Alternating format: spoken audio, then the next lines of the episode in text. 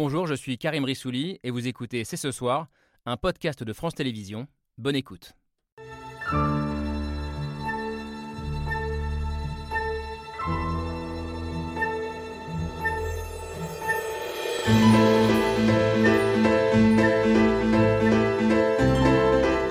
Bonsoir, bonsoir à toutes et à tous. Soyez les bienvenus sur le plateau de C'est ce soir. Je vous propose ce soir de partir dans un monde virtuel, peut-être le monde dans lequel nous vivrons tous demain. C'est en tout cas le désir de Mark Zuckerberg, le fondateur de Facebook, qui veut nous y projeter et nous y faire vivre. Et si la solution à nos crises sanitaires et écologiques se trouvait non pas sur Mars, mais dans cette nouvelle réalité virtuelle qu'on appelle le métavers. Rêve pour les uns, cauchemar pour les autres, ces mondes virtuels mettent-ils en danger nos relations humaines Est-ce la fin d'un monde authentique C'est ce soir, c'est parti.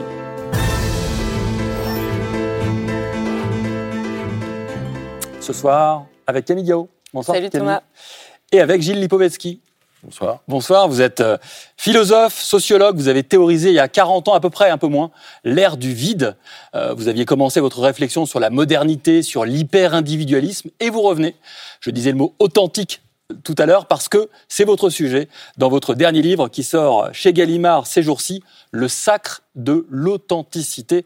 Rassurez-moi, vous êtes le vrai Gilles Lipovetsky euh, Vous allez le découvrir, je vois, très, très, rapidement. En tout cas, à côté de vous, j'espère qu'il y a la vraie Vanessa Lalo. Oui. C'est le cas? Bonsoir, vous êtes euh, psychologue clinicienne spécialisée dans les cultures numériques, les jeux vidéo, leur impact euh, notamment sur les adolescents et les adolescentes. Vous viendrez nous apporter votre regard sur ce monde nouveau et sur l'authentique aussi, qui est en train peut-être euh, de vivre ces dernières heures. On en parlera dans, dans, un instant. Et en face de vous, le vrai Gaspard Ganzer. Merci d'avoir accepté notre invitation. Merci beaucoup, Thomas. Vous êtes conseiller en communication, aujourd'hui retiré Retraité peut-être? Oui, retraité, ça me va bien. 42 ans, c'est pas mal. Pas mal de la vie politique, mais pas retraité totalement parce que vous avez créé votre boîte de société de conseil. Vous avez été pendant trois ans le conseiller en communication du président normal, François Hollande. François Hollande. Vous nous direz si président normal, ça veut dire président authentique. On va développer tout ça tout à l'heure. Mais Gilles Lipovetsky, je reviens vers vous dans ce livre. Vous écrivez en introduction L'authentique est devenu le nouveau, le new cool, le nouveau cool. Le siècle qui commence l'a érigé en valeur culte. Alors j'ai une première question toute simple, peut-être pas aussi simple que ça n'en a l'air. Ça veut dire quoi être authentique?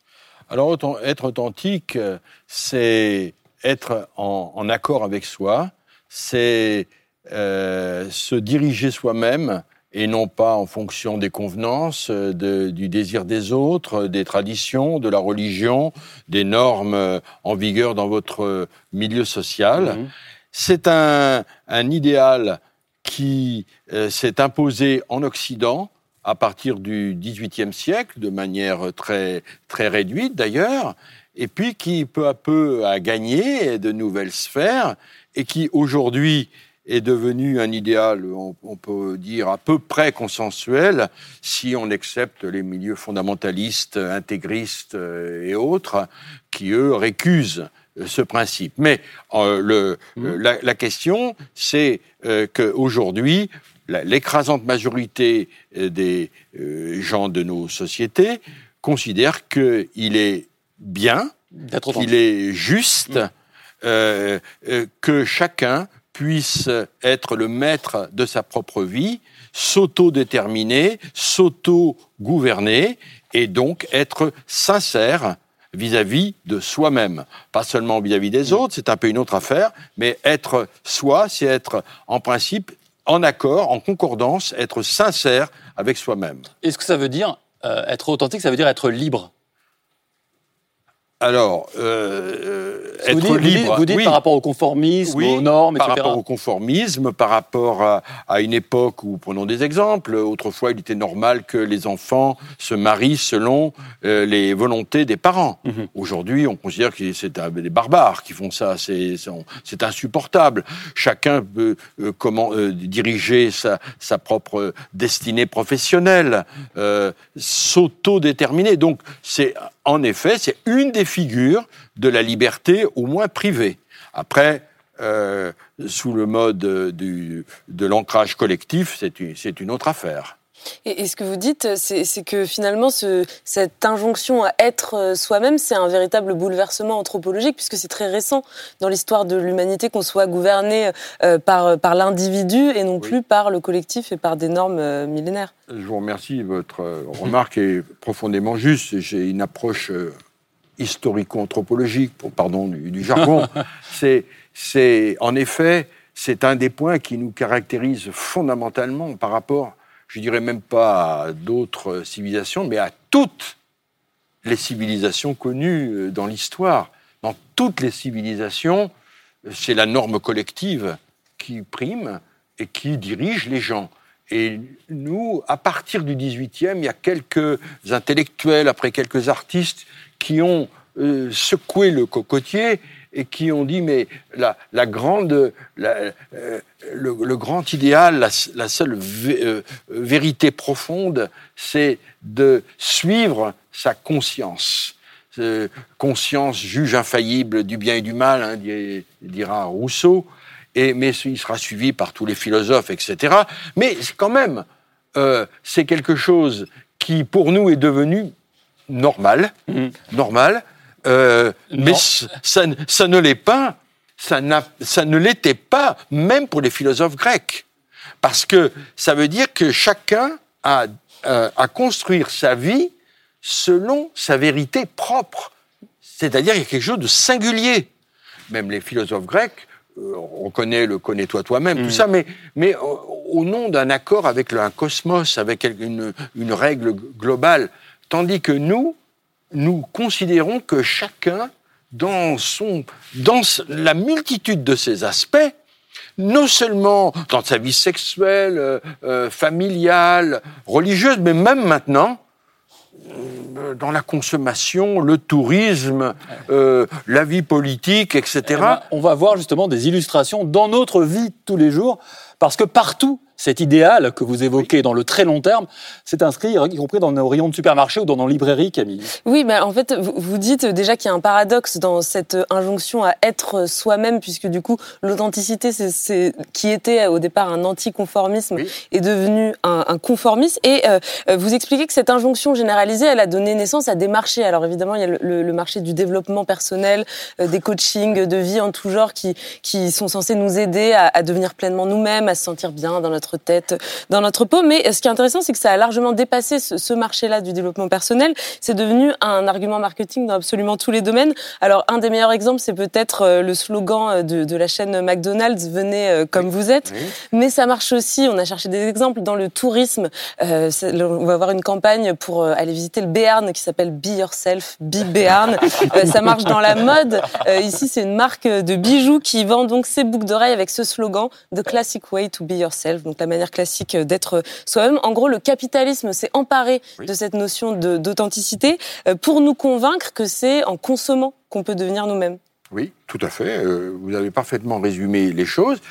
Euh, avec ce petit bémol que cette exploitation, cette instrumentalisation d'un idéal éthique au départ, ne, ne, doit pas conduire à sa délégitimation globale. Mmh parce que euh, dans les temps euh, ou dans une époque où on voit les talibans qui peuvent prendre le pouvoir, par exemple, il est toujours impératif de défendre cet impératif qui, je pense, est un impératif euh, de progrès, d'émancipation, parce que tant qu'il n'y a pas l'émancipation de l'individu, il y a toujours la menace du collectif. Mais mmh. cela étant, c'est vrai, le capitalisme, depuis quelques décennies d'ailleurs, a réussi à récupérer, comme on disait dans une autre génération, euh, cet idéal qui a été mis en avant euh, par des intellectuels, puis pendant euh, les, la contre-culture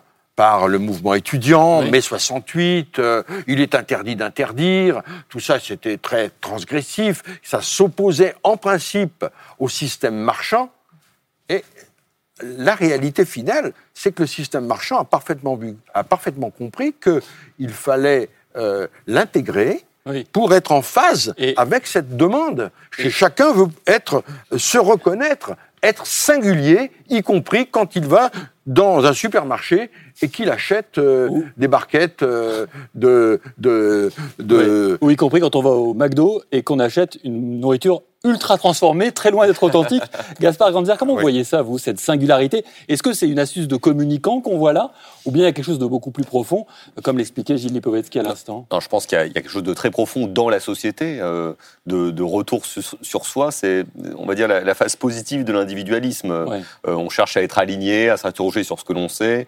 Euh, avant, le culte de la performance, c'était dépasser les autres. Maintenant, c'est plutôt se dépasser soi-même. Je, je trouve ça positif. Après, le problème, c'est que la société de consommation est ainsi faite que, euh, à chaque fois qu'il y a des tendances profondes dans la société, il y a des publicitaires, des planeurs stratégiques, des spécialistes du marketing qui observent les, bruits de la société et qui les récupèrent pour en faire des slogans euh, publicitaires. Mmh c'est pas la publicité qui crée la société. Le mouvement, il est là, et euh, les publicitaires cherchent à le capter le, le, mieux possible.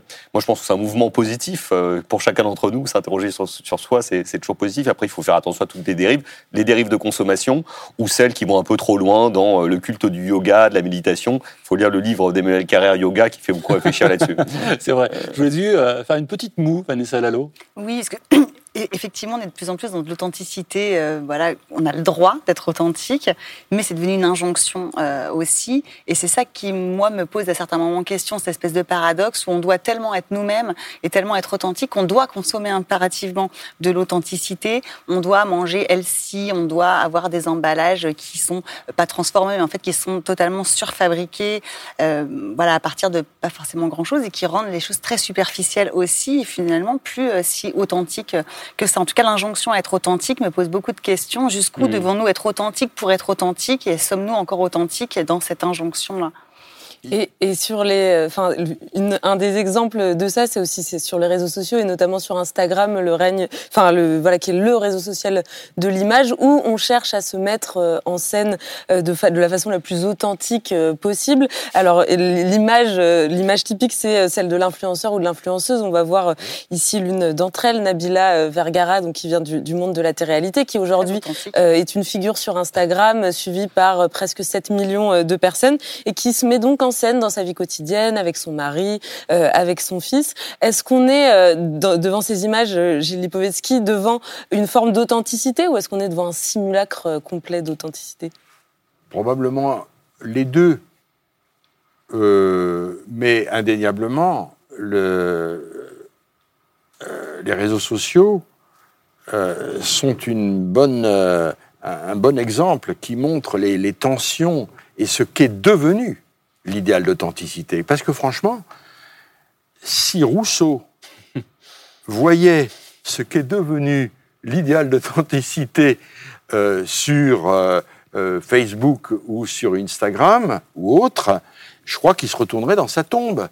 Parce que Rousseau, pour lui, la quête de soi, c'était une quête difficile, quasi sacrificielle, euh, au nom de la... Il, apostrophe Dieu. Euh, le jour du jugement dernier, on jugera euh, un homme dans sa pleine vérité. Et aujourd'hui, sur les réseaux sociaux, il est devenu banal. Tout le monde parle de tout et de rien. On, commente en live en instantané, les moindres gestes. Je suis en train de boire un coca, euh, je vais aller au cinéma. On, est on, colle aux, choses. Il n'y a plus du tout un idéal de connaissance de soi, ni de perfectionnement moral. Il, ne reste plus que le spectacle de soi.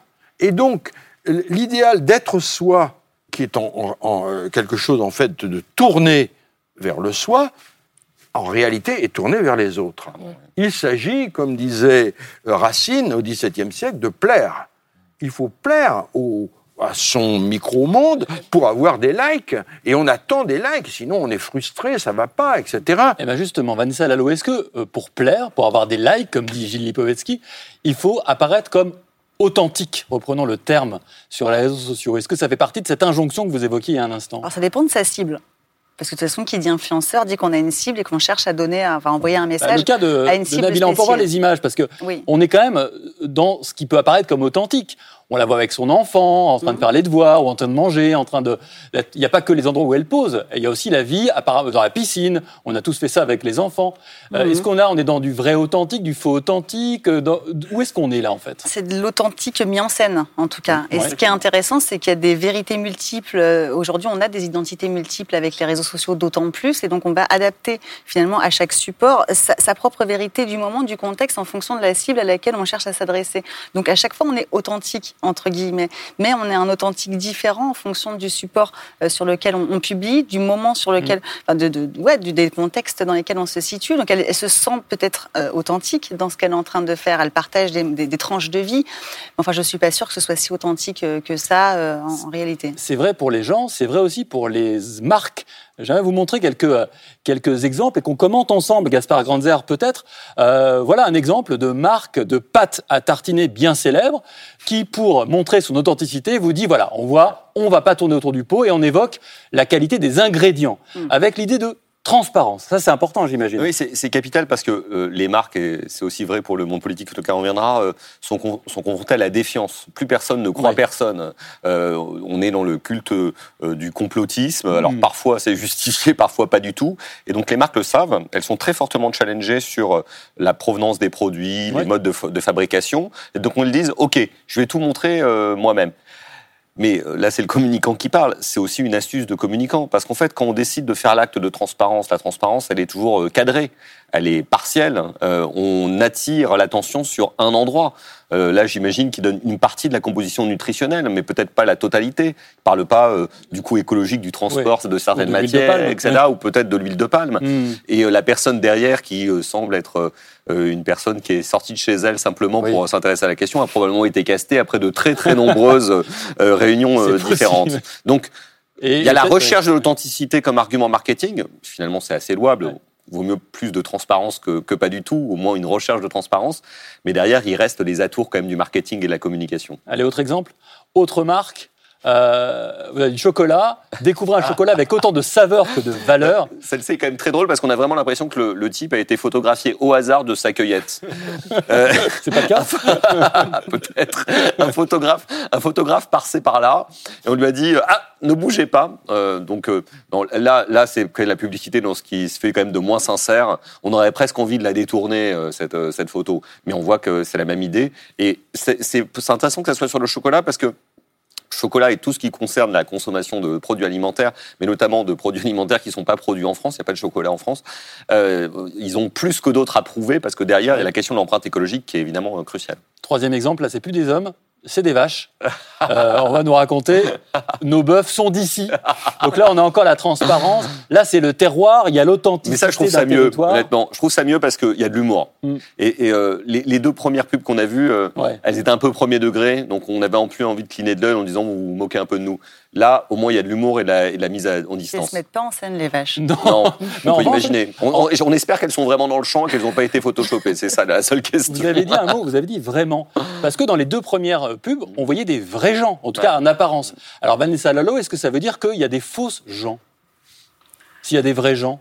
Je pose la question à l'envers. Euh, peut-être, je ne sais pas. Quel est le ressort de ça mais qu'est-ce que ça produit ça, de voir des vrais gens et non pas des stars ou des, On euh, s'identifie quand on voit des vraies personnes entre guillemets. Euh, on s'identifie automatiquement en tant qu'humain à ces, à ces personnes, effectivement.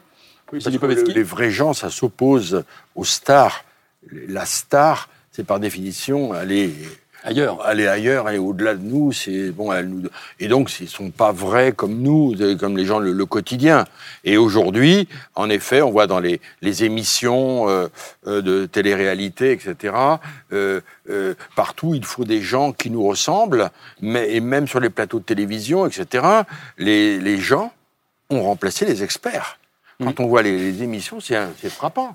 Il y a 30 ans, 40 ans, on écoutait des gens, c'était, on dénoncerait ça comme un élitisme technocratique maintenant. Mais euh, euh, voilà. Et à l'époque, c'était bien, c'était, ça faisait sérieux. Aujourd'hui, c'est suspect, comme vous l'avez dit. Et parce que le grand problème aujourd'hui, comme vous le savez, c'est la défiance, une sorte de défiance généralisée. Et euh, dans la vie politique, on va en reparler. Mais les marques, c'est la même chose. Elles ont compris qu'il fallait répondre à ce scepticisme qui fait qu'un certain nombre de gens se méfient et donc on peut pas être un consommateur euh, euh, comme on le souhaite, en tout cas pour les marques, si les gens n'ont pas confiance. Mais ce qui est intéressant, c'est que cette recherche de l'authenticité ou de la mise en scène de soi est conduit des gens ordinaires euh, à euh, utiliser des filtres sur Instagram, à se maquiller et à faire 200 fois une photo avant de la poster. Alors qu'on aurait pu imaginer le mouvement inverse, mmh. c'est-à-dire des stars qui décident de poser sur Instagram sans se maquiller. Le mouvement No Make-up, qui a touché un certain nombre de stars ça a dû coucher trois personnes. Euh, je n'ai pas l'impression que depuis que deux ou trois stars ont décidé de se montrer non fardées, la totalité des actrices et des acteurs américains ont décidé de faire de même.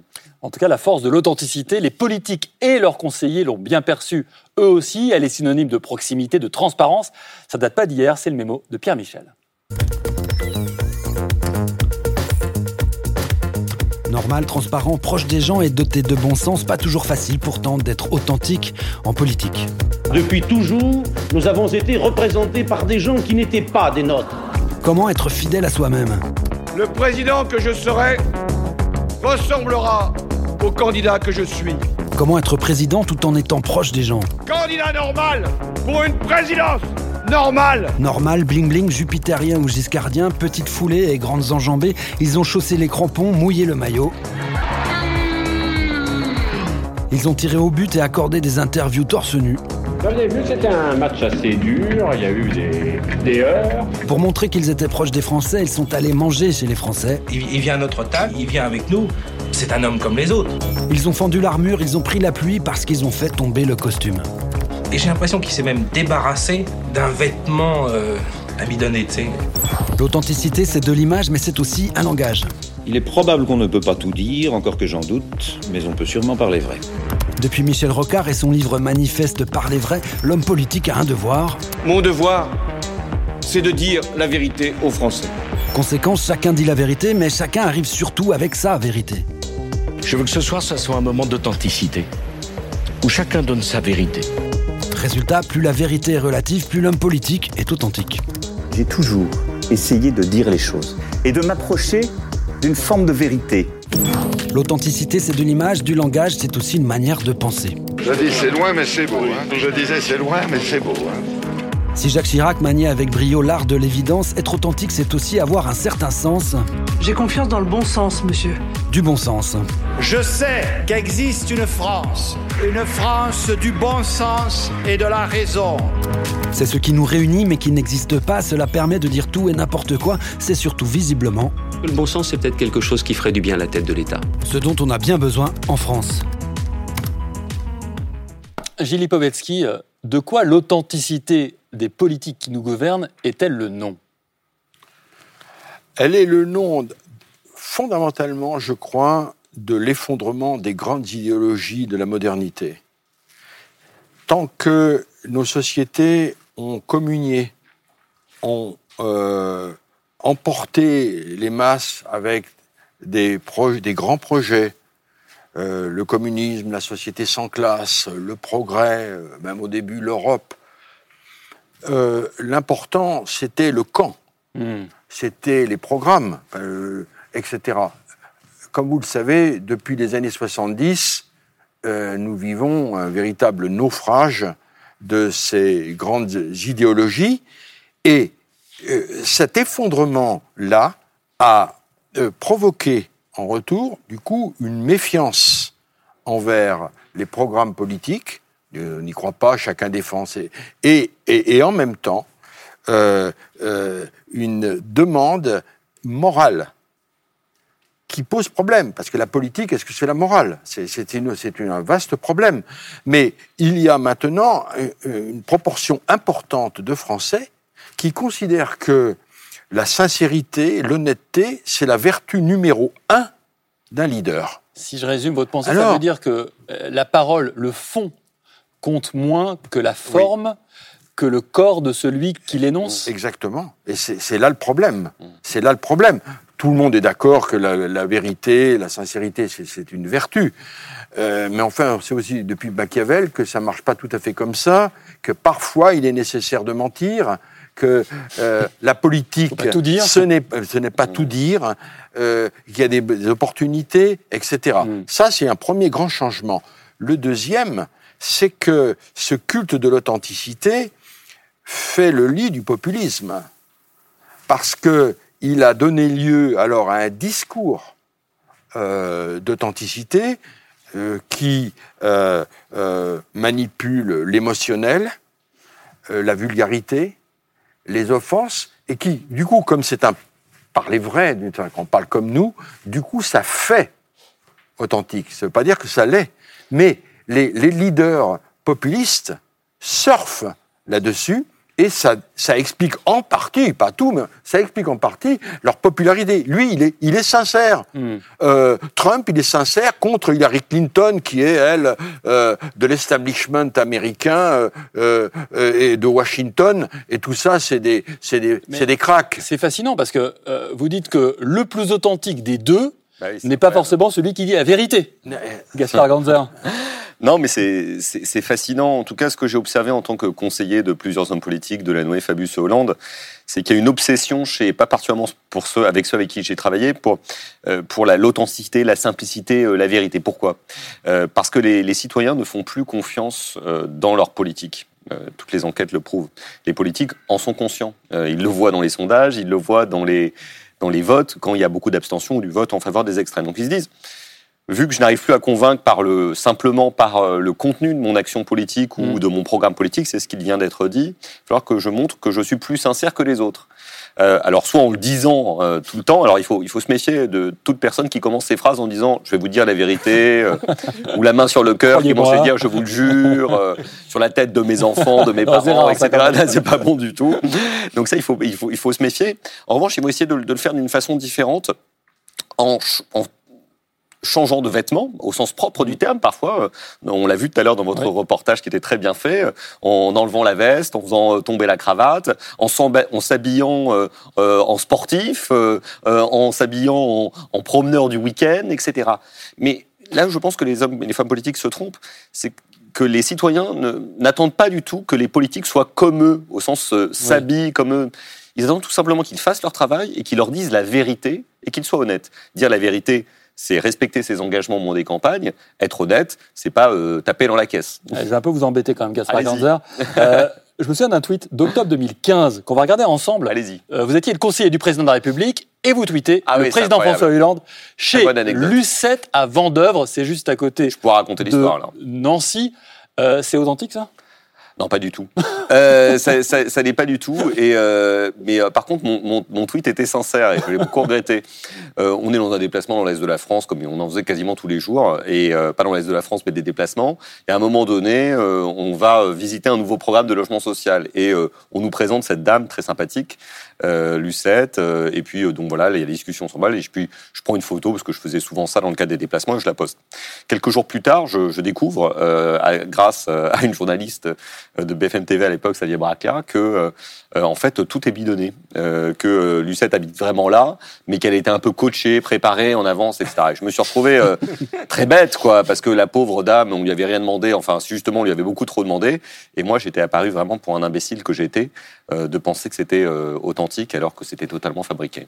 Je l'ai bien regretté. il, y a une, émission euh, à la télé française qui incarne plus que les autres cette recherche d'authenticité, de, sincérité euh, de la part des politiques. C'est Une ambition intime, donc ah une émission euh, d'M6 qui a été lancée à la dernière campagne présidentielle, là, qui va revenir à partir de dimanche. Alors le concept, ce sont des hommes et des femmes politiques qui viennent non pas défendre leur programme et leurs idées, mais qui viennent se confier à l'animatrice Karine Lemarchand sur leur vie, sur leur parcours, sur leurs difficultés, sur leurs espoirs. Et voilà à quoi ça ressemble. Karine Lemarchand vous propose de découvrir cinq femmes politiques comme vous ne les avez jamais vues. Elles ont accepté de se confier et pour la première fois, elles ont ouvert les portes de leur bureau, de leur maison, de leur quotidien. L'occasion de découvrir vraiment quelles femmes se cachent derrière la carapace qu'elles ont dû se créer. Alors Gaspard Ganzer, vous le spécialiste de communication politique, euh, là c'est de l'authenticité ou c'est de la communication? Ah, Je pense que c'est 100% communication. Alors il y a peut-être des paroles sincères qui sont échangées dans le cadre de ces émissions, parce que la conversation, même avec une caméra, permet de faire d'apparaître des vérités. Mais on voit, euh, j'ai pas vu l'émission encore, hein, dans le générique en tout cas, euh, qu'il y a des séquences. Euh, Rachida Dati qui, qui, boxe, on imagine très bien que le caméraman n'est pas passé là par hasard. Euh, ça a été organisé. Euh, de la même manière, le repas de famille de Pécresse, on imagine bien que la caméra s'est pas retrouvée par là, par l'esprit, par l'action du Saint-Esprit. Donc c'est produit, c'est réalisé, c'est monté, donc on y perd en authenticité. Il y aura certainement des moments de sincérité dans l'ensemble, mais je suis pas sûr que ça soit perçu comme authentique par les gens qui regardent. Gilles Povetsky, est-ce que euh, c'est pas pire que euh, l'authenticité, la fausse authenticité? Alors ça a été développé. Euh, je suis pas sûr. Euh, on a montré dans des études un peu savantes que même ces, ces émissions-là de spectacle, malgré tout, elles permettent euh, une certaine information euh, et une certaine sensibilisation politique que peut-être des présentations trop techniciennes ou élitistes ne permettraient pas. Mmh. Je ne sais pas s'il faut aller jusque-là pour dans la diabolisation de, de ça. Je crois plutôt il faut euh, insister sur le fait que l'authenticité, c'est une valeur. Deuxièmement, que le spectacle de l'authenticité, parce que c'est ça en fait, hein, c'est le règne de la, communication, euh, c'est un, un, devenir un peu caricatural de, de ça, mais surtout, troisièmement, c'est que euh, si nous avons besoin d'authenticité, nous avons surtout besoin de formation, euh, de, de, de science, de gens qui apportent des connaissances vraies. Et l'authenticité, elle dit pas le vrai. Il faut pour ça des documents, il faut des recherches, et que on n'avancera pas si on diabolise euh, systématiquement toutes les élites, sans lesquelles euh, je crois qu'on ne pourra pas résoudre les grands problèmes de la planète.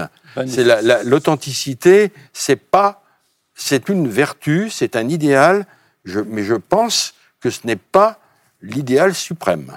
Vanessa Lalo, vous vouliez réagir? Oui, moi ce que je pense, c'est que euh, ces émissions-là, elles sont aussi euh, faites pour qu'on s'identifie encore plus à ces euh, personnalités publiques. Et comme il y a de moins en moins de programmes, bon, soyons honnêtes, en politique, en fait, ce qui reste, c'est est-ce qu'ils nous ressemblent Est-ce qu'ils vont être sympas?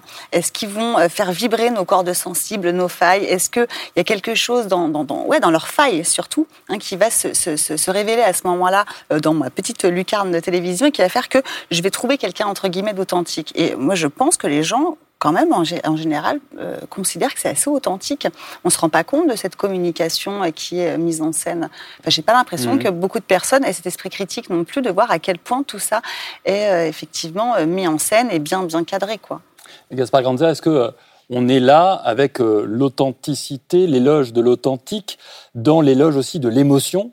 Euh, qui remplacerait peut-être la raison et qui ouvrirait peut-être l'espace au populisme qu'évoquait Gilles Lipovetsky tout à l'heure ah, c'est certain. Euh, malheureusement, le, le, camp de la raison a perdu quand même pas mal de terrain au cours des dernières années, depuis euh, près, près de 50 ans et, et, et les années 70, et c'est bien regrettable. Hein, euh, mm. Et c'est le camp de l'émotion qui l'a emporté. Alors, l'émotion, elle peut être collective, et dans ce cas-là, je pense qu'elle est, elle est, su, elle est superbe. Euh, elle, permet de faire avancer des grandes causes. Je me souviens de l'organisation de la, COP de Paris euh, en 2015 qui avait permis s'il y un grand accord international où la réaction des Français après les attentats, ces moments terribles, ces manifestations, ces moments de célébration euh, dans des moments très douloureux. Et puis après, il y a les mises en scène de l'émotion individuelle. Alors, je ne sais pas comment vous fonctionnez tous ici individuellement dans ce studio, mais moi j'ai du mal euh, à avoir une émotion sincère euh, quand euh, je suis entouré d'une nuée de caméras et de techniciens qui mm. me regardent. C'est pour ça que j'ai beaucoup d'admiration pour les acteurs et les actrices de cinéma. je ne sais pas comment ils arrivent à, à fondre l'armure 200 fois après 200 prises il peut toujours y avoir des moments de sincérité. Dans la première saison de Ambition Intime, euh, je pense qu'on avait vu euh, à certains moments euh, Bruno Le Maire, Marine Le Pen, François Fillon, parce que oui, je l'avoue, je les ai tous regardés à l'époque. C'était le travail, le travail. C'était moi. Il y avait eu des moments de sincérité authentique et d'émotion authentique. Je pense qu'il ne faut pas qu'on se limite à ça. On regardera cette émission parce qu'il faut toutes les regarder, mais je préfère regarder des émissions de radio et télé plus traditionnelles pour comprendre ce qu'il y a à dire sur le fond. Est-ce que François Hollande a, a péché par trop d'authenticité? Quand on parlait du président normal, quand on le voyait euh, avec la pluie qui lui tombait sur la tête euh, On se disait, tiens, il est peut-être un peu trop normal, peut-être il est un peu trop authentique. Est-ce que c'est l'analyse que vous faites? Alors, Je pense que c'est pas exactement la même chose. Je pense que François Hollande a voulu être le candidat normal parce que c'était un super argument de campagne contre Nicolas Sarkozy qui était hyper président, mmh. super président en permanence et qui avait un peu fatigué les Français par cette omniprésence politique et médiatique. Et François Hollande a voulu jouer en contre en disant, avec moi, ça va être plus cool, plus tranquille, plus simple, plus normal. Et je pense que ça a contribué à son élection. Le problème, c'est que cette très bonne idée euh, de candidature a été une mauvaise idée de présidence. Pourquoi? Parce qu'il n'y a rien de moins normal en France que, la présidence de la République, à laquelle on a plein de pouvoirs constitutionnels, politiques. On représente un grand pays qui est la France à l'étranger. Et puis par ailleurs, François Hollande il avait beau être un président normal, je n'ai jamais réussi, moi, en tant que communicant, à lui permettre d'être totalement lui-même, totalement authentique. Ceux d'entre vous qui ont déjà croisé même de loin François Hollande savent que c'est quelqu'un d'extrêmement drôle, il a l'œil qui frise, toujours le sourire au coin des lèvres, il est euh, vraiment à mourir de rire, très fin, intelligent. Euh, quand on le voit à la télévision, à la radio, il, apparaît parfois, on l'a vu dans votre sujet tout à l'heure, presque un peu coincé dans un habit présidentiel qu'il voudrait absolument honorer, c'est tout à son honneur justement, mais ça fait perdre la réalité de ce qu'il est. Et moi j'avais souvent l'impression d'avoir deux François Hollande, un François Hollande avec qui euh, je plaisantais, euh, euh, les réflexions fusaient quand j'étais dans son bureau, et puis quand je le voyais à la télévision ou à la radio, il avait une forme de raideur qu'il assumait parce qu'il pensait que c'était son rôle d'incarner la fonction présidentielle. Vous dites perdre la réalité, ben justement, vous restez avec nous et on va maintenant partir dans un monde virtuel, peut-être le monde dans lequel nous vivrons tous demain. C'est en tout cas le désir de Mark Zuckerberg, le fondateur de Facebook, qui veut nous y projeter, nous y faire vivre. Et si la solution à nos crises sanitaires et écologiques ne se trouvait pas sur Mars, mais dans cette nouvelle réalité virtuelle qu'on appelle le métavers, rêve pour les uns, cauchemar pour les autres, on en débat tous ensemble juste après la preuve par trois signée Hugo Bernard.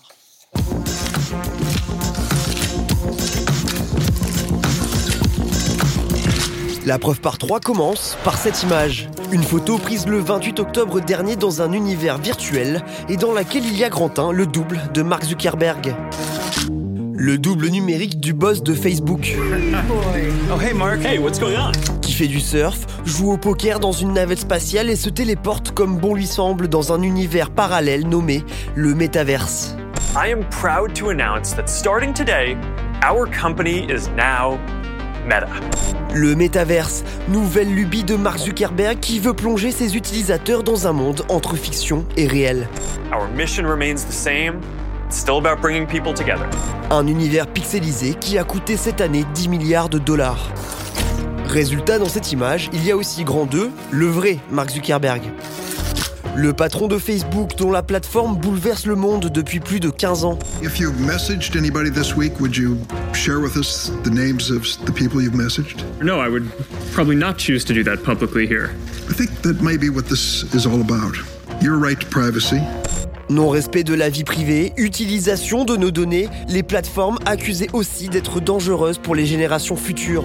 We know now that the more time that children spend online, the more isolated and depressed they become. Des pratiques et des usages très difficiles à encadrer. Enfin, dans cette image, il y a grand 3, un horizon.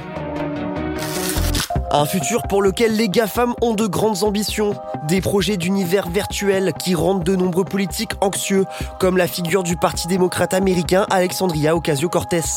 Meta est un cancer pour la démocratie, une métastase qui va accélérer la destruction de la société civile, tout ça pour du profit. La création de mondes virtuels parallèles qui pourraient même nuire à la réalité. You no longer have any kind of agreed upon rules about what is true and what is false. That is, I think, the biggest current danger to democracy. Un avenir joyeux en perspective. Une photo, trois détails et une question. Ce nouveau monde virtuel est-il un progrès ou un danger? Et pour en discuter, pour répondre à la question, deux invités nous ont rejoints. Bonsoir, Aurélie Jean. Bonsoir. Vous êtes docteur en sciences et génie des matériaux. Ne me demandez pas ce que ça veut dire, mais ça vous rend en tout cas experte de la question et des algorithmes. Vous avez publié ce livre, Les algorithmes font-ils la loi? C'est sorti il y a peu de temps aux éditions de l'Observatoire. Et en face de vous, Fabrice Eppelboim, bonsoir. Bonsoir. Vous êtes enseignant à Sciences Po, cofondateur de Yogosha, une start-up qui croise sécurité informatique, économie collaborative. Vous êtes euh, expert, ça tombe bien, des médias sociaux et vous avez publié il n'y a pas très longtemps une analyse qui nous a beaucoup intéressé sur le site Atlantico. L'herbe est plus verte ailleurs, le grand paradoxe du multivers. C'est effectivement la question du métaverse, qui est le nom trouvé par euh, Facebook pour parler de méta de ce sujet dont on va parler ensemble. Alors, pour qu'on soit bien clair tous ensemble et qu'on comprenne bien de quoi on parle, le métavers ou métaverse, si on prononçait comme les Anglais, annoncé par Mark Zuckerberg, ça pourrait ressembler à ça. Euh, regardez Mark Zuckerberg ici, euh, dans cette réalité virtuelle, il fait du surf. Euh, il s'amuse. C'est d'ailleurs l'une des grandes dimensions du métaverse, c'est le loisir. Première, première idée, première dimension. Mais il peut aussi faire ça, travailler, parce que c'est la réunion de travail qui, se pourrait faire, qui pourrait aussi se passer en réalité virtuelle. En gros, on est tous sur le plateau là, on est en réalité réel. On pourrait très bien être chacun chez nous, au bout du monde ou ailleurs, et faire une émission tout de même ensemble sur un plateau. C'est à peu près ça. Alors, j'espère avoir été assez clair. Aurélie Jean, vous nous dites, ça, c'est génial.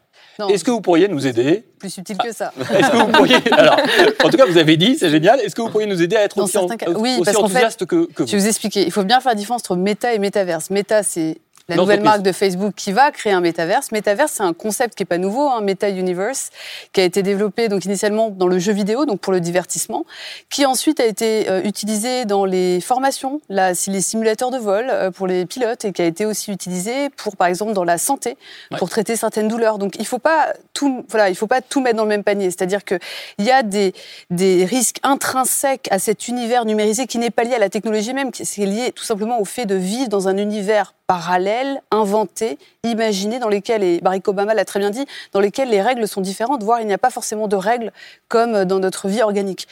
Euh, cela étant dit, encore une fois, il ne faut pas tout mettre dans le même panier, et le sujet de métaverse avec Meta, donc Facebook, anciennement Facebook, est un tout autre sujet qui est justement, comme vous l'avez très bien montré ici dans, le, dans, les petites images et les petites simulations, c'est qu'en fait, on va aller un niveau au-dessus dans les comportements qu'on va pouvoir simuler dans ce monde, qui vont bien au-delà que de liker un post ou, euh, ou de poster un commentaire ou de se connecter à quelqu'un. On va vivre des choses socialement euh, assez, assez finement. Et là, du coup, ça veut dire qu'il va, enfin, Meta va pouvoir collecter des informations sur nos comportements de manière beaucoup plus granulaire, beaucoup plus fine. Et c'est là où il y a un enjeu difficile. On évoquera l'enjeu, effectivement, euh, euh, des données, de ce que Facebook apprendra de nous.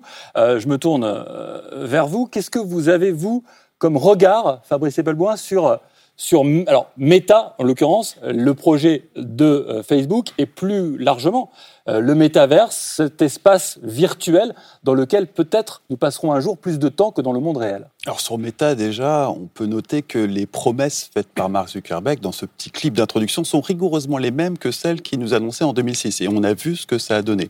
Donc on peut assez facilement extrapoler le fait qu'elles seront trahies de la même façon que les promesses faites sur euh, Facebook. Quoi, les promesses? Les promesses sur la vie privée, les promesses sur l'interopérabilité, les promesses sur une certaine éthique, euh, sur un certain respect des utilisateurs. Euh, on, a vu ce que ça a donné. Euh, Facebook a eu une multitude de scandales, le plus connu étant Cambridge Analytica, mais il y en a eu tout un tas d'autres. Et systématiquement, Facebook a continué vers plus de contrôle d'esprit des utilisateurs, plus de temps de cerveau disponible. Et avec une technologie qui est totalement immersive, on n'est plus dans le temps de cerveau disponible, on est dans l'accaparement du cerveau des utilisateurs. Et on peut redouter le pire de la part d'une société telle que Facebook. C'est quoi le pire? Ah, le pire, c'est la manipulation des esprits. Le pire, c'est ce qu'on a déjà vu à travers l'affaire comme Genetica, c'est la manipulation à très grande ampleur de populations tout entières dans les buts de servir soit le modèle économique de Facebook, soit d'autres dessins beaucoup plus politiques. les gens, euh, vous avez tiqué quand j'ai dit que vous trouviez ça génial. Euh, vous entendez euh, les arguments. Ah, mais là, vous, êtes, vous, vous, êtes, aussi terrorisé à cette idée Alors moi j'évite les verbes dramatiques. Mm. non, ouais, je suis très, euh, comme on me connaît, je, fais attention aux éléments de langage qu'on utilise, mais ouais, je pense que c'est, c'est, ça peut être très grave ce qui va se passer parce que tout ce que on vit aujourd'hui à l'échelle des réseaux sociaux va être décuplé dans ce dans ce milieu numérisé géré par cette société. Donc faut faire, faut vraiment, enfin, il va falloir faire attention et c'est pour ça qu'il faut encadrer les pratiques. Les, les, scandales qu'on a eu dernièrement avec les algorithmes, depuis Cambridge, Cambridge Analytica, qui ont été révélés, hein, pas mal d'algorithmes qui ont posé problème. En fait, on va avoir davantage encore ça euh, dans ces outils-là parce qu'on aura beaucoup plus d'interactivité, donc beaucoup plus d'algorithmes pour gérer cette interactivité et collecter de la data.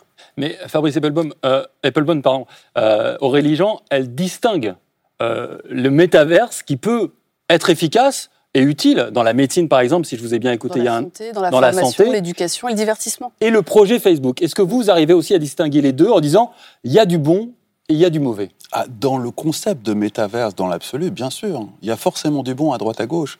Le problème, c'est que les, les, investissements nécessaires pour arriver à quelque chose de palpables, concrets, sont tellement colossaux que très concrètement, on va s'en remettre à quelques grandes sociétés qu'on connaît déjà, hein, Microsoft, euh, Google, euh, Facebook. En tout cas, Microsoft et Facebook sont d'ores et déjà sur, le, sur les rails. Euh, éventuellement, la Corée du Sud, qui en tant que telle a réuni un consortium de façon à avoir un métavers souverain, et probablement les Chinois. Et c'est à peu près tout. Et, et donc nous serons contraints, nous, Européens, à nous soumettre corps et âme, parce que là, c'est une soumission totale, une prise de contrôle totale de votre environnement, à l'un de ces grands maîtres de demain. Euh, on, a une très bonne idée de ce que donneront les Américains, que ce soit Microsoft, Google ou Facebook. Ils ont déjà fait la preuve de ce qu'ils feraient s'ils avaient un relatif contrôle sur nos esprits. Euh, il nous restera les Chinois et les Sud-Coréens. Euh, malheureusement, j'ai peur que les Européens, dans cette histoire, soient les parents pauvres et un futur tiers-monde. Il faut noter aussi qu'il y a d'autres métaverses, mondes virtuels, on va dire, alternatifs qui sont en cours de développement, parfois qui fonctionnent déjà et qui sont développés non pas par les géants du web ou par des pays, mais par les utilisateurs eux-mêmes. Alors on est dans le monde de l'internet euh, libre euh, et, utopique, mais on peut citer par exemple de Sandbox euh, ou encore Decentraland qui sont des métaverses qui sont qui appartiennent en fait à leurs utilisateurs. Et, est ce que les tenants de ces autres métaverses disent, c'est qu'il faut se dépêcher de développer ces alternatives libres, justement si on veut pas finir par tous vivre dans un monde virtuel qui appartient à une entreprise. Alors pour ce qui est du libre, on a déjà l'expérience de Microsoft, le logiciel libre, et on a vu ce que ça donnait. Malheureusement, le libre y a beaucoup perdu, et c'est aujourd'hui devenu l'open source, ce qui est un, sous-produit très pauvre et dénué de tout concept politique du logiciel libre, qui au départ est une utopie politique appliquée au code. En l'occurrence, ces métaverses-là, ils sont, ils sont basés aussi sur la blockchain, qui est une technologie... La, la blockchain n'est absolument pas la solution miracle qui résout quoi que ce soit. Euh, et, et, par ailleurs, il faut bien voir que Facebook a, a investi juste cette année 10 milliards de dollars. Ça, c'est quelque chose qui va donner des dispositifs techniques immersifs qu'aucune technologie libre ne serait capable de rattraper. Gaspard Ganza, vous voulez réagir Oui, parce que enfin, je pense que le, on voit bien le, à la fois les opportunités exceptionnelles euh, liées à ce métaverse et, les dangers euh, si c'est simplement les mains de, de Facebook et, et, de Microsoft et de quelques autres. Et en fait, il y a deux types de solutions. Il y a un premier type de solution décentralisée, auquel moi je, je crois beaucoup, euh, la blockchain et tout ce qui va autour.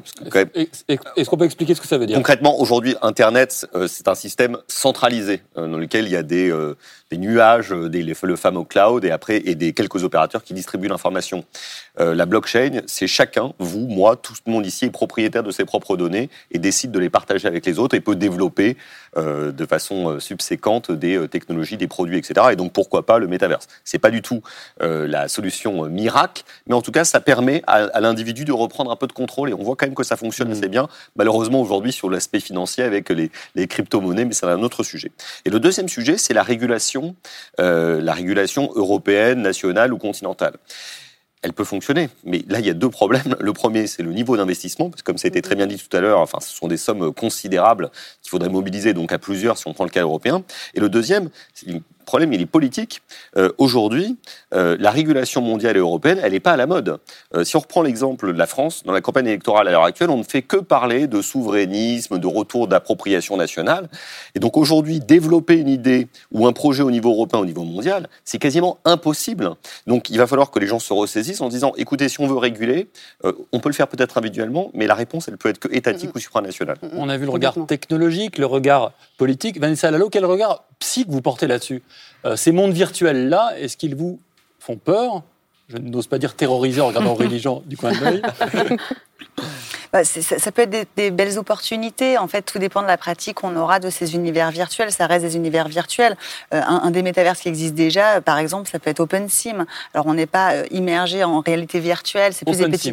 Open Simulator, ouais, c'est OpenSim dans l'open. Mm.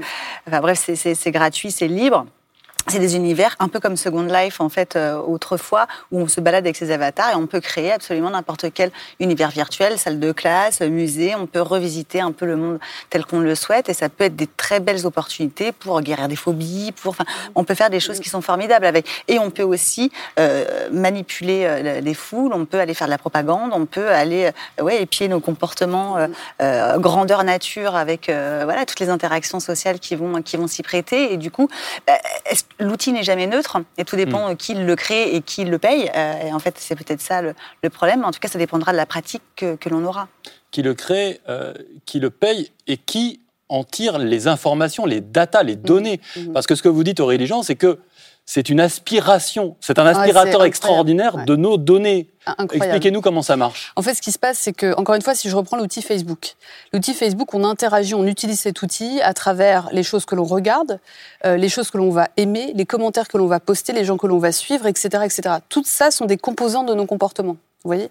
Ça, c'est collecté pour justement en retour, le modèle économique étant basé sur l'usage de cette data à caractère personnel, vu que c'est nos data à nous, euh, vont être utilisés après pour soit nous, nous, orienter de la, sur de la pub, soit nous donner d'autres contenus. Et on connaît les, les, les, les, les dérives lorsque ces algorithmes, une fois encore, sont peut-être mal tester, et j'insiste là-dessus, et c'est tout le sujet de mon livre, c'est-à-dire que on ne peut pas réguler un algorithme, on peut réguler les pratiques algorithmiques. Et c'est là la régulation est hyper importante et elle doit être très bien faite parce qu'il y a vraiment un enjeu énorme. Euh, donc imaginez-vous maintenant, vous allez, imaginons qu'on fasse cette émission dans un métaverse. Euh, les comportements ne sont plus aimer un post, le regarder euh, et euh, communiquer via un commentaire. C'est plein de choses. C'est un, un, un, le comportement du, du, du, corps, le body language, comme on dit, donc le, le, la communication du corps, la manière dont on va se comporter, la, comment on va regarder, euh, potentiellement des émotions, même si je ne sais pas comment on va être capable, en fait, vraiment, enfin, ça c'est un travail de computer vision, mais comment on va être capable, en fait, de mimer euh, tout ce qui est, euh, voilà, comme on le voit ici, donc les, les, les, les expressions faciales, mais il y a énormément de choses qui vont se passer, qu'on va pouvoir collecter. Même, par exemple, si vous vous baladez dans une ville virtuelle, vous allez visiter New York de Paris. C'est génial comme idée. Imaginez maintenant vous êtes dans cette ville et euh, Meta, donc Facebook, va vous envoyer en fait certaines images, certains, certains personnages, certaines personnes habillées de telle manière et ça va leur donner des informations sur quel, où est-ce que va porter votre regard, ou etc. Donc on n'imagine pas à quel point la collecte d'informations va être très granulaire, très précise et, euh, donc voilà, là on atteint un niveau qui n'a rien à voir avec les réseaux sociaux. Ah pas loin. Il y a plus de dix ans, Microsoft avait déposé des brevets qui consistaient à identifier des émotions euh, des travailleurs sur les postes de travail à travers leur webcam de façon à optimiser le management. Ça n'a pas donné grand-chose, mais très concrètement, on a affaire à des entreprises qui travaillent sur ce genre de collecte de données depuis déjà plus d'une décennie. Mm, mm. Donc imaginez euh, effectivement le, le, le, décalage gigantesque entre quelques likes et le fait de scroller une page qui déjà donne à Facebook une quantité impressionnante d'informations sur nous-mêmes, vers quelque chose où il va pouvoir repérer la moindre petite émotion au passage de la moindre petite information et collecter, compiler tout ça, comparer tout ça, composer des groupes, créer des profils et à partir de là nous manipuler comme bon lui semble. C'est proprement terrifiant. Et, effectivement, la seule alternative, j'ai beau être un, un grand partisan du logiciel libre et depuis très longtemps, je ne pense pas que face à des mastodontes financiers de cette envergure, le libre ait la moindre chance de survie. Euh, Aujourd'hui, vraiment, l'alternative, c'est la Chine et la Corée du Sud. Et ça devrait vraiment nous faire réfléchir à nous, notre capacité européenne, éventuellement à lancer un grand plan à la Ariane pour, à l'image des Coréens, lancer ce genre d'initiative souveraine, ou éventuellement se lancer dans une régulation a, a priori sachant que tout ça n'arrivera pas dans les foyers avant au moins 5 ans. Mais très clairement, on fait face à un, véritable challenge bien plus grand encore que les réseaux sociaux. Et les réseaux sociaux nous ont montré que, d'un point de vue politique et géopolitique, ils changeaient radicalement la donne. Et on sent l'urgence, Gaspard Granzer, comment vous entendez ça? Non, non, mais je, je, souscris. Euh, moi aussi, j'aimerais qu'on puisse créer une, régulation au niveau européen, voire même au niveau mondial. Le problème, c'est que les, entreprises dont on parle euh, ne réfléchissent pas du tout de, cette manière-là. Elles avancent extrêmement rapidement et elles considèrent qu'elles sont propriétaires des technologies qu'elles développent. J'aime oublier qu'Internet, pour les Américains, c'est un outil américain qui a été mis à la disposition du monde entier. Les Chinois l'ont bien compris. Hein, c'est d'ailleurs pour ça qu'ils ont des, des, alternatives. Nous, Européens, euh, si on doit réagir, on doit réagir très vite parce que certes, on a 5 ans, mais 5 ans, c'est extrêmement court. Et surtout, je, comme je le disais tout à l'heure, l'ambiance européenne n'est pas spécialement à la coopération en ce moment. Hein. Mm. Les Polonais ne reconnaissent plus le principe de primauté, les Français euh, sont en train de se poser la question, et on est plutôt en train de se dire qu'on va affaiblir, ou en tout cas diminuer les contraintes au niveau européen pour repasser sur le drapeau national. Je pense qu'au niveau national, la toute petite France, avec ses 70 millions d'habitants, elle pourra rien faire contre le géant méta. Donc c'est au niveau européen qu'on pourra s'en sortir. Et surtout, ce qui est, vraiment important, et, euh, je suis souvent étonné qu'on n'en fasse pas ces références, mais il faut penser Europe. Dès qu'on pense innovation, dès qu'on pense euh, innovation au sens technologique, algorithme, on a besoin de, data, on a besoin de talent, on a besoin d'argent. De, Vraiment. Et donc, si on ne pense que France, ça ne marchera pas. Et, je le dis souvent parce que, par exemple, le RGBD, qui est le, texte de régulation des données à caractère personnel européen, est une révolution. Alors, tout n'est pas parfait, mais c'est quand même une révolution qui a influencé le texte californien, il ne faut pas l'oublier. Et il y a deux principes dans ce texte qui sont forts et l'un qu'on oublie tout le temps. Donc, le premier, c'est la protection des données à caractère personnel. Le deuxième, c'est la libre circulation des données à caractère personnel dans les, au sein des pays de l'Union. Ça ne se passe pas il n'y a pas de libre circulation. Alors après, c'est des questions d'opérativité, enfin de comment dire, d'adaptation des formats, de la data d'un pays à l'autre. Mais ce que je veux dire, c'est qu'il n'y a pas d'effort de fait. Et, je regrette ça parce que c'est au final, après, du coup, on a chacun notre application pour le Covid, on a chacun nos applications, alors qu'on devrait penser Europe pour tous ces sujets. C'est fondamental, fondamental. Mais à vous écouter tous, euh, j'ai l'impression qu'on ne peut rien faire sinon tenter euh, de trouver des solutions alternatives. C'est-à-dire que vous pensez, vous, euh, Aurélie Jean, que les algorithmes sont tellement puissants, ils sont tellement doués, qu'il y a un moment donné où on sera tous ici inscrits sur Meta et on ira dans le métavers Un algorithme n'est pas doué, un algorithme est efficace. C'est l'humain qui est doué. Il faut faire attention aux éléments de langage. Je vais plutôt dire les choses différemment. Euh, si on veut que Meta produise un métaverse éthique, entre guillemets, responsable et respectueux des individus et de la société, il faut absolument qu'on régule correctement ces choses. Donc on a déjà régulé les données à caractère personnel. Petit détail, donc il y a un texte en Californie qui est très proche du RGPD, qui est, reconnu dans pas mal d'États aux États-Unis, qui va être reconnu, bien évidemment, à l'échelle fédérale, beaucoup en parlent. Donc on va y arriver. Maintenant, c'est les algorithmes. Et quand je dis, donc, encore une fois, on ne régule pas un algorithme, mais on a tellement de choses à réguler sur les pratiques, sur comment on développe, comment on teste, comment on utilise. Et ça, ça nous permettrait déjà d'éliminer énormément de scandales et, et d'éviter d'être dans la politique du oups. Oups, pardon on n'a pas vu. Oups, on a fait une erreur. C'est non, un algorithme, ça se teste et on le, teste régulièrement. Et il y a des choses qu'on voit, il y, a encore des scandales qu'on a vus récemment de discrimination raciale où je me suis dit, mais ils ne testent pas correctement. Il y a, un problème, en fait.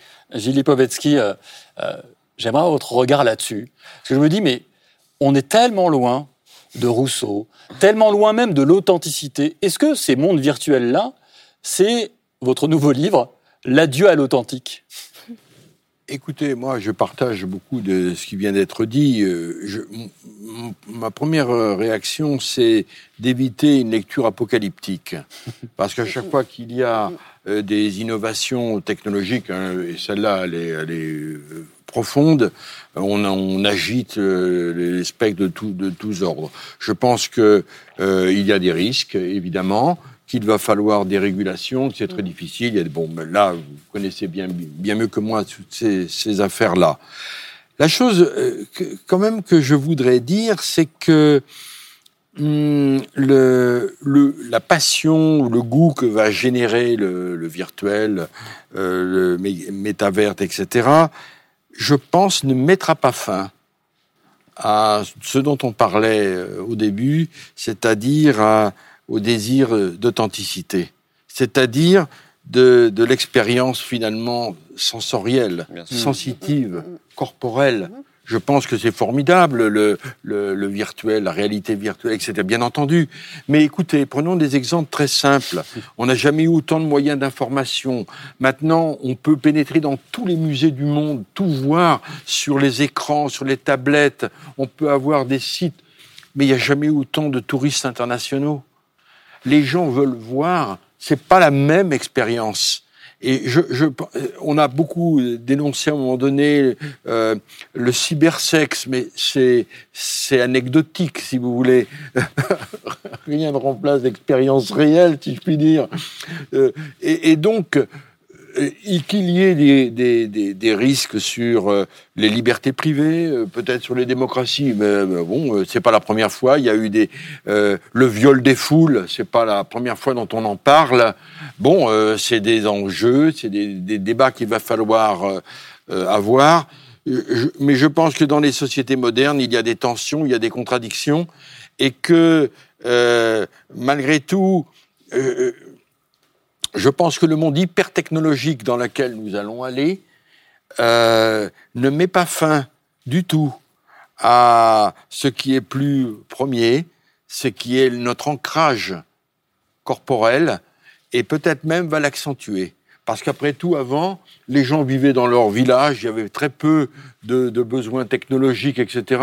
Mais ils vivaient dans leur, euh, leur avec des habitudes. Aujourd'hui, nous voulons, nous voulons toujours du nouveau, et euh, je crois que les, les, nouveautés technologiques, le virtuel, euh, sans doute va l'accentuer, parce que de voir, d'avoir une expérience de ce genre peut créer le besoin d'autres expériences. Fabrice Pelbois, est-ce que vous êtes aussi finalement optimiste sur ah tout l'humain dans ce monde-là. On, est passé par une période de confinement à, faire euh, du zoom à tort et à travers, et ça, ça a donné naissance à un nombre de vocations de jardiniers pour aller à la campagne et euh, mettre les mains dans la terre absolument incroyable. C'est clair qu'il y aura énormément de populations qui seront totalement rétives à ces multivers. Il y aura beaucoup de gens qui euh, réorganiseront leur vie parce que ça risque effectivement de changer la vie professionnelle, la façon de travailler ensemble et donc d'offrir une certaine souplesse, mais aussi d'offrir de nouvelles formes de précarité et, accessoirement de permettre à beaucoup de monde de vivre ailleurs que dans des grands centres urbains et beaucoup plus proches de la nature. C'est clair que ça va complètement redéfinir tout un tas de, champs de nos vies quotidiennes. Aurélie Jean, euh, je m'adresse à l'experte là. J'ai vu cet après-midi que euh, dans ces métavers, on pouvait euh, toucher, qu'il avait, on réfléchissait aussi à donner l'impression de toucher la peau dans ces espaces virtuels. Mmh. là, c'est inquiétant là, parce que là, pour le coup, la séparation entre le réel et le virtuel devient bah, euh, toujours Oui et non, oui et non, parce qu'en fait, alors moi je suis pas du tout une spécialiste du computer vision, de ces choses-là, hein, pas du tout, mais mais c'est vrai que euh, on a beaucoup essayé de mimer la réalité. Moi, c'est ce que je fais. Hein, dans, enfin, quand je fais des algorithmes, je mime la réalité pour pouvoir la simuler, la comprendre, faire des prédictions, et répondre à des questions. Donc c'est pas nouveau. Donc on va aller de plus en plus loin, mais ce ne sera jamais la réalité complète pour la simple et bonne raison, c'est que euh, la, la vie réelle est d'une complexité telle qu'on arrivera jamais à la modéliser complètement. C'est pour ça qu'on parle de modèle, en fait. C'est une réduction de la réalité. Et ça, il faut bien le comprendre. Le point important, c'est pour les générations euh, parce que moi j'ai vu Internet, je, m'en souviens, j'étais adolescente, donc j'étais, j'étais pas voilà, donc je m'en souviens de ce passage. Mais en fait, euh, c'est vrai que quand vous êtes enfant et que vous avez vécu dans ces choses-là, euh, c'est, surtout ça. Moi, c'est l'éducation pour bien faire distinguer toujours le réel du virtuel et de, de, de, bien comprendre en fait ce qui est vrai, ce qui ne l'est pas, ce qui ne le sera jamais. Euh, et, du coup de comprendre la valeur ajoutée du rapport humain. Et, on le voit aussi, par exemple, vous parliez du cybersexe, les poupées sexuelles, des choses comme ça, les robots sexuels. Enfin, voilà, il faut bien comprendre la différence entre le virtuel et le réel, et ce qu'on va avoir et ce qu'on n'aura jamais. Et, euh, voilà, et, de, comprendre la différence pour pouvoir en profiter, éviter les menaces. L'éducation, et puis il y a des choses qui ont résisté, hein, les, Google Glass. Ouais, voilà. jamais fonctionné. Ça n'a pas marché. Euh, Gaspard Ganza, le communicant politique, est-ce qu'il se dit, il faut se fort, il se dit, ah ben là, on pourrait faire une campagne électorale comme ça. Bah, alors, je, pense que certains ont commencé déjà à s'y intéresser. On a vu Mélenchon et, son, et son hologramme pendant la campagne présidentielle précédente. Il y a eu beaucoup de réunions euh, sur Zoom, de meetings euh, numériques, de Jean-Luc Mélenchon, toujours lui, c'est souvent l'innovation vient souvent de ce côté-là de l'échiquier politique, avait fait un premier meeting virtuel. Mais les hommes politiques et les femmes politiques connaissent aussi la limite de ces modèles-là, euh, même si on parle tout le mm-hmm. temps de, de marketing des données en politique c'est que rien ne remplace euh, la rencontre directe sur un marché, dans la rue, le meeting qui permet quand même une interaction avec la, euh, avec la salle et, le, et toutes, les, toutes les discussions que l'on peut avoir dans, dans ces réunions-là. Donc oui, ils expérimentent, ils essayent, mais ils savent très bien que c'est pas l'alpha et l'oméga et qu'il faudra, comme dans la vraie vie en général, faire superposer pendant longtemps le virtuel et le réel, parce que je, réagissais à ce que vous disiez tout à l'heure sur le musée. Ce qui est intéressant, c'est que aujourd'hui, on a toujours envie d'aller au musée, mais le premier truc qu'on fait en arrivant au musée, c'est sortir son appareil photo et le mettre sur Instagram. ah oui, c'est belle Je crois qu'on a un problème avec la classe politique actuelle, qui est qu'elle euh, s'adresse à la technologie pour en tirer un surplus de productivité. Exactement comme au tout début de la révolution industrielle, on a trouvé euh, le moteur électrique, on a remplacé la roue à eau par le moteur électrique et on a eu des gains de productivité. Et puis il a fallu attendre 50 ans avant que euh, Henry Ford et Charles Taylor réinventent l'usine à partir du moteur électrique. Et se disent finalement, je vais en mettre un peu partout dans l'usine et inventer le travail à la chaîne. Et là, les gains de productivité ont été extraordinaires. Et ce gain de productivité amené par les technologies, c'est Donald Trump qui l'a trouvé. C'est-à-dire qu'il a réinventé la politique en fonction des technologies et les gains de productivité ont été spectaculaires.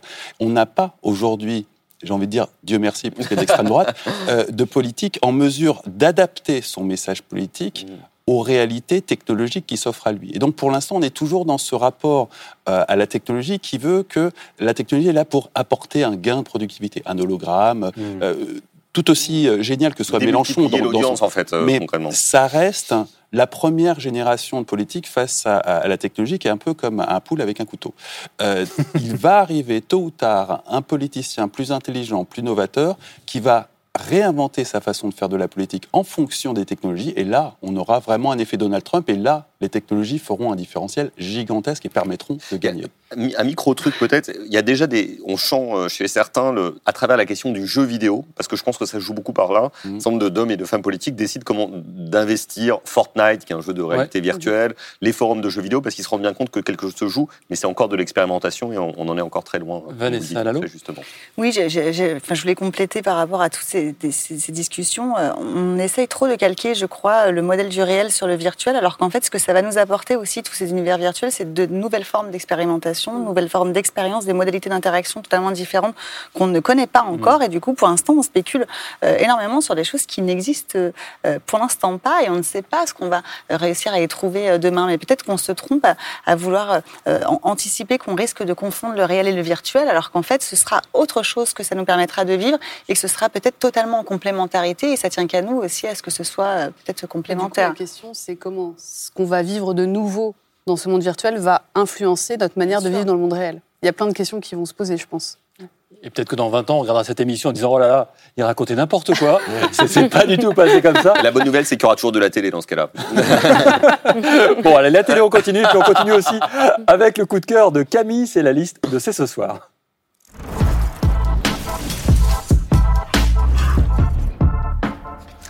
On parle beaucoup euh, d'autres. D'ailleurs, les jeunes n'ont pas forcément attendu euh, Google et Meta euh, pour trouver un ailleurs. Oui, effectivement. Je voulais vous parler d'un épisode de l'émission Les Pieds sur Terre euh, sur France Culture, donc qui est une émission documentaire euh, quotidienne, qui s'appelle Au pays des ados shifters. Alors donc c'est un, un, documentaire sonore qui, qui, nous parle justement de ce besoin de s'échapper dans vers dans d'autres univers, dans des mondes parallèles, mais pas forcément via le numérique. Donc le shifting, c'est une pratique qui est en train de se développer parmi la jeunesse, qui, qui est une technique en fait proche de l'auto-hypnose, qui permet de s'évader par la pensée dans des mondes parallèles qu'on a construits euh, dans sa tête, une sorte de rêve éveillé en quelque sorte. Et donc pour y parvenir, les ados s'échangent des techniques euh, sur le réseau social TikTok notamment, où on trouve des millions de contenus sous le hashtag euh, Shifting Realities. Et donc dans cet épisode des Pieds sur Terre, on entend trois jeunes, adolescentes qui ont 14-15 ans qui expliquent comment est-ce qu'elles s'y prennent. Alors il y a l'une d'entre elles notamment qui commence par décrire le monde vers lequel elle souhaite s'évader sur une feuille de papier tout simplement. Alors en l'occurrence, elle, c'est le monde d'Harry Potter dans lequel elle a envie de partir. Ensuite, elle définit le personnage qu'elle va incarner, le scénario qu'elle va suivre, et puis elle s'allonge sur son lit et elle se lance dans cette espèce d'auto-hypnose jusqu'à réussir à shifter, même si c'est pas toujours euh, évident. On va écouter un petit extrait. J'ai commencé par sentir euh, des, des symptômes du genre, j'ai l'impression de trembler, des, des lumières blanches, etc. Ça a quand même duré assez longtemps, genre au moins 10 minutes où j'ai eu plein de symptômes mais sans réussir à shifter. Et genre euh, d'un coup, je sais pas ce qui s'est passé, j'ai l'impression d'être dans un autre endroit, de ne plus sentir mon lit.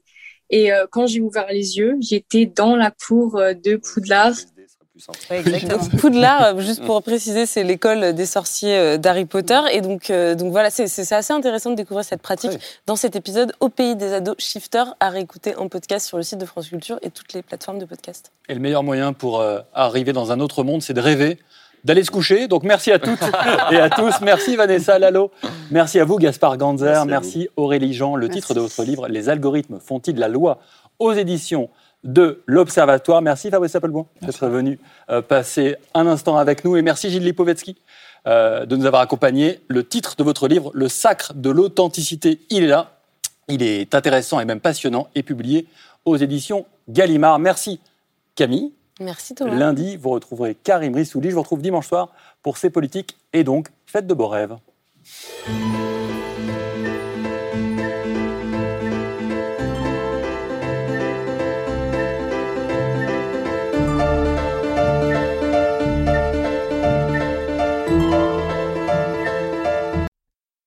C'était C'est ce soir, un podcast de France Télévisions.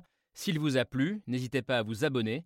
Vous pouvez également retrouver les replays de l'émission en vidéo sur France.tv.